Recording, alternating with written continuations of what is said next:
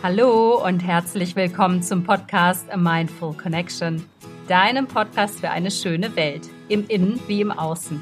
Ich bin Alia, ich bin dein Podcast-Host und heute in der Staffel 2, Folge 2, wie im Innen so im Außen, warum wir alle miteinander verbunden sind, spreche ich mit dir über Verbundenheit und was Verbundenheit mit dir, deiner Intuition, deiner Seele und dem Thema Selbstliebe und auch Beziehung und Stress zu tun hat, das erzähle ich dir in dieser Folge. Und ich freue mich total, wenn du aufmerksam lauschst, denn vielleicht kommt dir das ein oder andere Interessante dabei für dich heraus, was du dir vielleicht auch aufschreiben magst.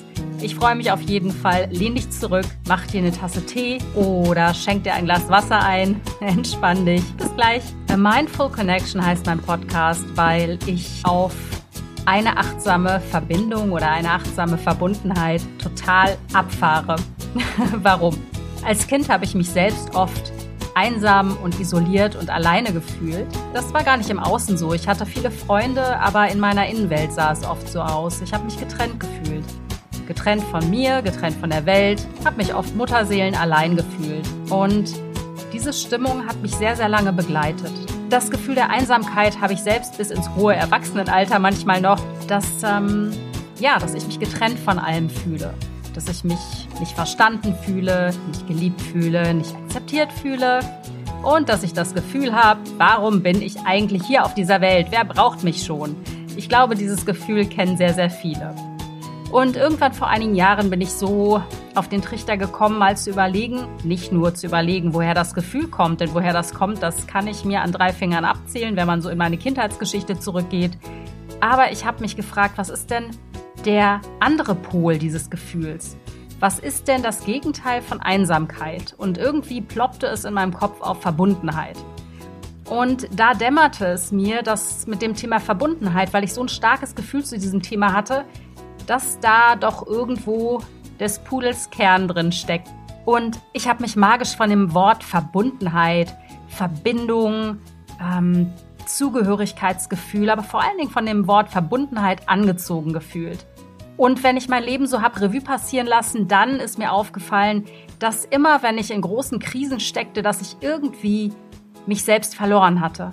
Dass ich mir eingebildet habe, ich vermisse etwas im Außen, einen neuen Job, vielleicht eine Reise um die Welt oder einen neuen Partner. Aber was ich eigentlich gesucht habe, war immer die Sehnsucht nach mir selbst, die Sehnsucht nach meiner eigenen Beziehung zu mir, nach meiner Intuition oder nenne es etwas spirituell ausgedrückt, nach meiner eigenen Seelenweisheit. Und was das jetzt genau ist und woher es genau kommt, das möchte ich dir jetzt heute erzählen. Ich habe schon in meiner ersten Staffel, in meiner ersten Folge darüber gesprochen, warum wir alle miteinander verbunden sind. Ich bin wirklich keine Wissenschaftlerin. Insofern verzeih mir, wenn ich das alles nicht physikalisch genug ausdrücke. Aber der Ursprung oder die Quelle der neuen Physik ist die Quantenphysik. Die Quantenphysik ist eine relativ neue Wissenschaft und die Quantenphysik wendet sich ab vom sozusagen Newtonschen Weltbild, der, ich glaube, im 17. Jahrhundert, Newton, du weißt, der Mann, der entdeckte, dass es die Schwerkraft gibt, weil ihm ein Apfel auf den Kopf gefallen ist, naja, so in etwa, verkürzt lautet die Anekdote, der hat gesagt, dass im Prinzip die ganze Natur wie ein Uhrwerk funktioniert. Wir können sie berechnen, wir können sie kontrollieren, wir können sie dominieren damit auch. Also im Prinzip spreche ich über das Zeitalter der Aufklärung, was im 16., 17. Jahrhundert eigentlich im 17. Jahrhundert sozusagen nach oben ploppte und sich von der Tradition der Kirche, von dem, naja, gewissen religiösen System verabschiedet hat und gesagt hat, also der Mensch, der kann alles erklären, wir können alles nachweisen, wir können alles berechnen. Insofern können wir auch alles beherrschen. Also das Materielle dominiert die Welt. Und das Transzendente, also das, was darüber liegt, das, was nicht greifbar, nicht materiell ist, das gibt es sozusagen nicht, sofern man es nicht berechnen kann. Das wird auch heutzutage den Kindern noch in der Schule beigebracht, im Physikunterricht, im Matheunterricht, im Chemieunterricht. Seit Max Planck im 19. Jahrhundert die Quantenphysik sozusagen entdeckt hat und Albert Einstein diese nachgewiesen hat, sieht die Sache da doch schon ganz anders aus. Und ich meine, unser Schulsystem ist uralt und muss dringend reformiert werden, davon mal abgesehen. Aber wir, wir sind immer noch sehr in diesem ähm, materialistischen Weltbild verhaftet. Das heißt, die Theorie der Quantenphysik können Menschen, die vielleicht feiner fühlen oder mehr mit sich verbunden sind, mehr mit dem Non-Materiellen verbunden sind, können das vielleicht eher nachfühlen. Kleine Anekdote am Rande. Als Kind zum Beispiel ist man oft sehr, sehr feinfühlig und nimmt Dinge um sich wahr, die nicht materiell sind. Und ich spreche nicht von Geistern. Du kannst so ein bisschen das wie so eine telepathische Verbundenheit sehen. Ähm, in den Sommerferien zum Beispiel war ich bei meiner Oma und ich habe ein Lieblingspferd im Stall gehabt. Ich bin in Brüssel zur Schule gegangen, ich bin dort groß geworden. Und dieses Pferd habe ich über alles geliebt. Es war bissig, es war frech, aber ich mochte es einfach wahnsinnig gerne. Und als ich bei meiner Oma war in den Sommerferien, hatte ich einen Traum und habe geträumt, dass dieses Pferd, wenn ich zurückkomme, nicht mehr im Stall ist, dass es gestorben ist. Und in den 80er Jahren war Pferdefleisch in Belgien doch sehr mh, mm, beliebt. Und da mein Pferd bissig war, zudem noch gekoppt hat, also Luft eingesaugt hat, und das ist so eine Art psychische Störung bei Pferden, naja, war es nicht unwahrscheinlich, dass mein Pferd vielleicht wirklich nicht mehr da ist, wenn ich zurückkomme. Also es war nicht mein Pferd, es gehörte dem Reitstall. Und ich vergaß den Traum wieder. Ich meine, als Kind möchte man sowas gar nicht denken, geschweige denn weiterdenken. Ich bin zwei Monate später zurückgekommen und bin zum Reitstall gefahren und wollte reiten auf Grisby, auf meinem wundervollen Apfelschimmel, diesem kleinen frechen Sack. Und ja, er war nicht da. Und ich habe ihn überall gesucht und wurde, wir hatten immer so Listen, da mussten wir uns eintragen, auf welchem Pferd wir sitzen wollen oder auf welchem Pferd wir Unterricht nehmen wollen. Sein Name war nicht mehr da und ich wurde automatisch umgetragen auf ein anderes Pferd. Ich fragte den Reitlehrer, wo Grisby ist und er, und ich spürte das als Kind. Als Kind spürt man ja sehr schnell, wenn Menschen einen anlügen. Ich spürte, mein Pferd war weg und mein Pferd wurde nicht verkauft an jemanden, der dieses Pferd besonders gern gehabt hat. Mein Pferd war beim Schlachter, was mir der Reitlehrer jedoch nicht sagte, sondern er tat so, als ja, wäre er halt weg. Und das war für mich ein Erlebnis, was ich bis heute, wie du merkst, nicht vergessen habe. Das war für mich die Magie der Quantenphysik. Das war die Magie der telepathischen Verbindung, der Verbundenheit mit den Dingen. Vielleicht hast du das auch selber mal erlebt. Du denkst intensiv an jemanden, den du vielleicht zehn Jahre nicht gesehen oder gehört hast und plötzlich wird eine Musik gespielt, die dich an diese Person erinnert, weil ihr die mal zusammen gehört habt oder die Person ruft dich an oder du liest plötzlich etwas über diese Person im Internet. Also irgendwie kommt die Person auf irgendwelchen Wegen wieder in dein Leben. Es gibt tausend dieser Zufälle und wenn man mal so ein bisschen reinspürt und aufpasst, merkt man, wie stark man mit allem verbunden ist und wie oft diese sogenannten Zufälle passieren. Für mich sind es keine Zufälle, für mich ist das die Verbindung zum Quantenfeld. Und um nochmal kurz auf das Quantenfeld einzugehen, also die Quantenfeldtheorie besagt, dass unsere Materie nicht endet bei den Atomen, bei Elektronen, Protonen, Neutronen, sondern dass unsere kleinste messbare Einheit die Quanten sind. Und die Quanten bestehen im Prinzip, diese Teilchen, aus Energie. Das heißt, Energie ist keine wirkliche greifbare feste Materie. Energie verändert sich. Und das heißt, wenn man das alles runterbricht, sind wir alle Energie. Der Tisch, das Mikro, in das ich gerade reinspreche, mein Rechner, meine Haustiere, mein Kind, ich selbst, genauso wie du. Und ist es nicht phänomenal, dass wir alle aus dem Gleichen bestehen, dass wir alle gleich sind? Was nicht heißt, dass wir uns anders in Materie materialisieren. Natürlich sehen wir alle unterschiedlich aus und haben unterschiedliche Geschichten, unterschiedliche Glaubenssätze, unterschiedliche Konditionierungen, unterschiedliche gesellschaftliche und kulturelle Backgrounds. Aber ist es nicht faszinierend, dass wir alle aus dem gleichen Material bestehen, falls man es überhaupt Material benennen darf, weil es ist ja in dem Sinne kein Material, weil Material ist fest, sondern es ist Energie. Und ehrlicherweise, seitdem ich das weiß, dass wir am Ende energetisch mit allem und allen verbunden sind, geht es mir viel besser und ich fühle mich nicht mehr so einsam. Ich fühle mich nicht mehr so alleine, weil wenn ich mich wieder so einsam fühle, weil ich mich nicht mehr verbunden fühle mit der Welt und mit mir, weiß ich, das ist nicht die Wahrheit. Die tiefere Wahrheit ist, ich bin mit allem verbunden. Und das Schöne ist,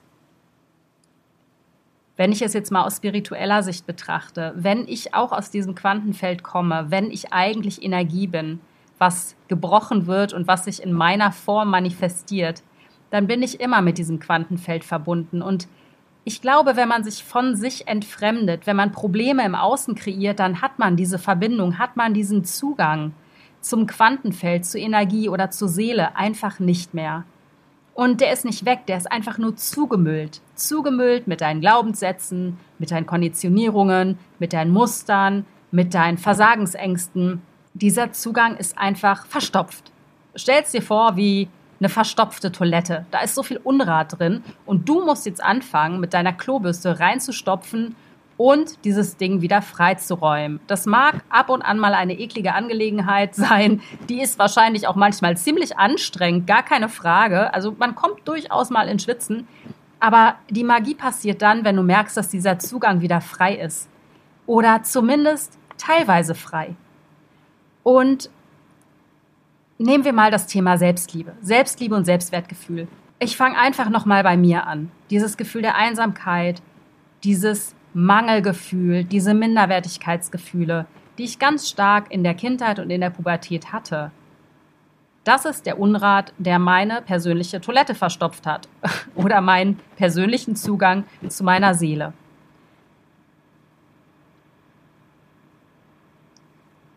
Und jedes Mal, wenn ich dieses Einsamkeitsgefühl habe, weiß ich immer schneller und immer besser, wie ich wieder den Zugang freischippen kann.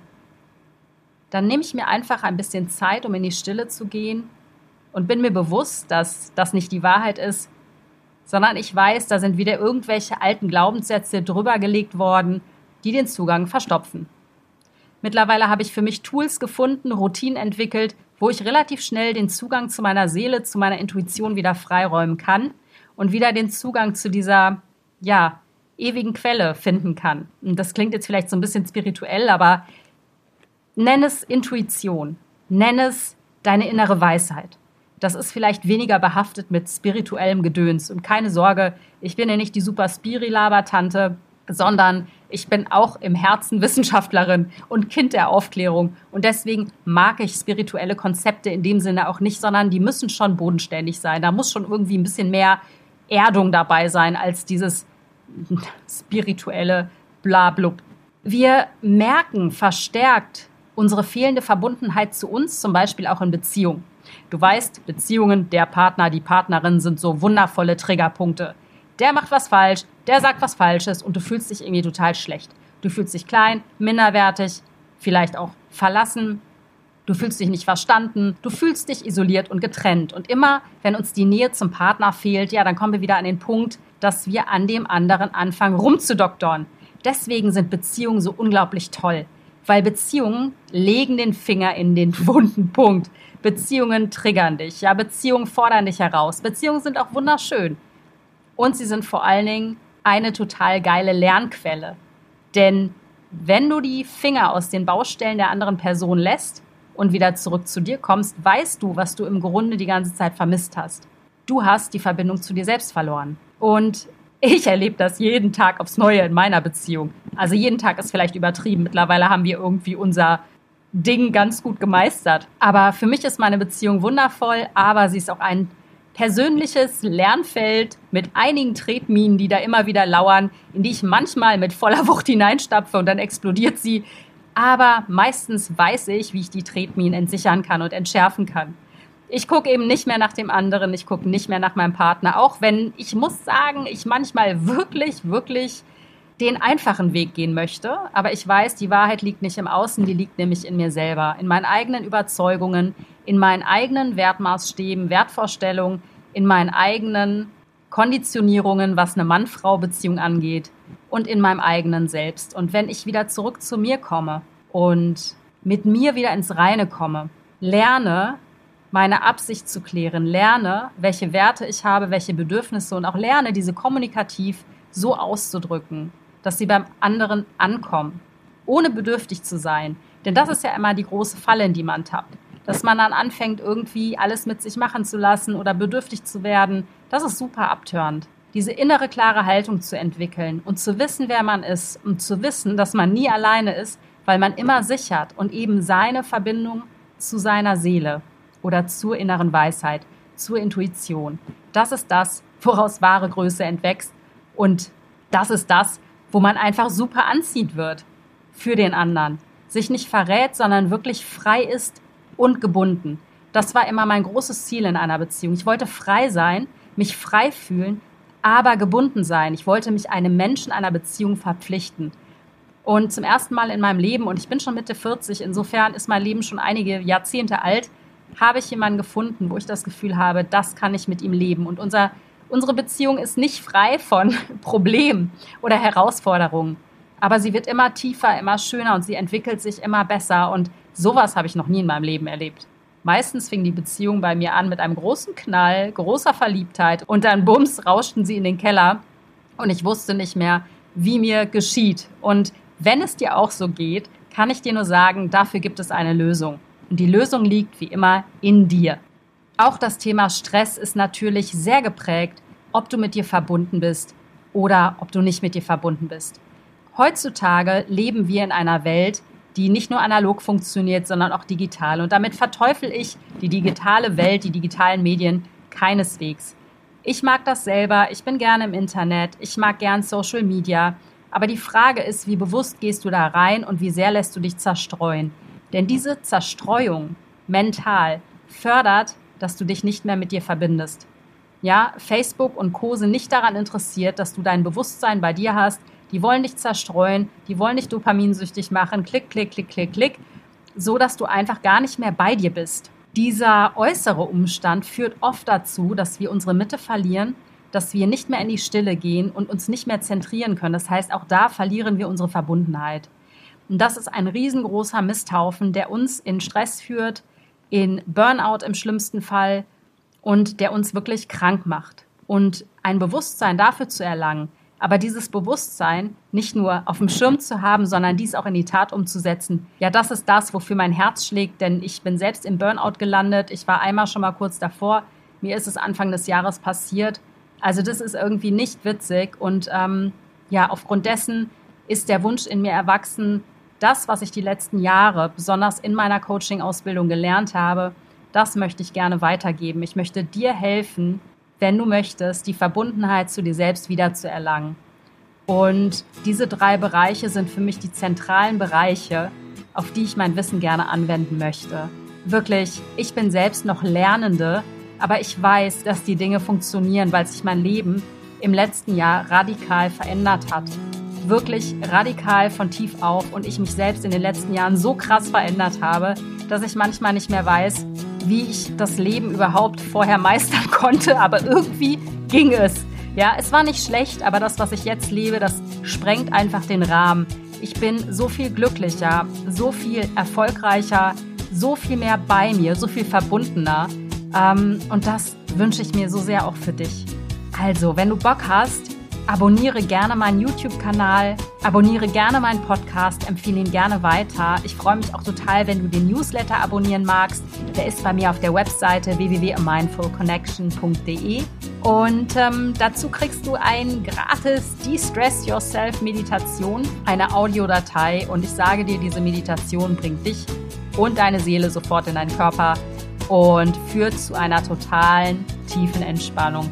Wenn du Lust hast, freue ich mich sehr auf dein Feedback, beziehungsweise freue ich mich sehr, wenn du mal vorbeischaust. Ich drücke dich ganz doll und wünsche dir einen wundervollen Tag und freue mich, dass du mir zugehört hast. Alles Liebe, deine Alia.